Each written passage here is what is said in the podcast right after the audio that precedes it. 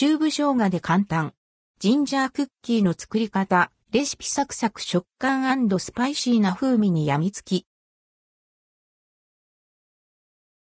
ヨーロッパなどではクリスマス菓子としても定番のジンジャークッキー。自作は難しそうなイメージがありますが、チューブ生姜を使って簡単に作れちゃいます。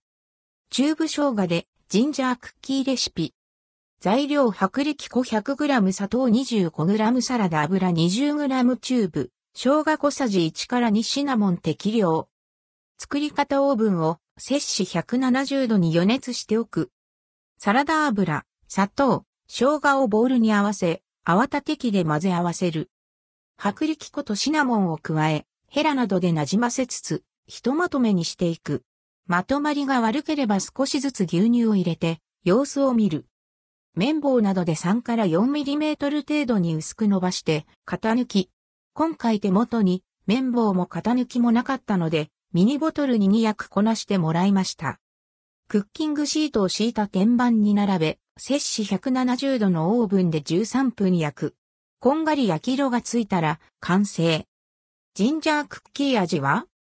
サクッと軽く香ばしい食感。噛むほどじんわりとした甘みとジンジャーの温かみが広がります。シナモンの香りも相まってスパイシーさ満点。辛みはほとんど感じられないのでご安心ください。小気味良い食感と豊かな風味で甘いだけのクッキーに比べて、格段に中毒性の高いジンジャークッキー。シンプルなレシピに飽きたらトライしてみて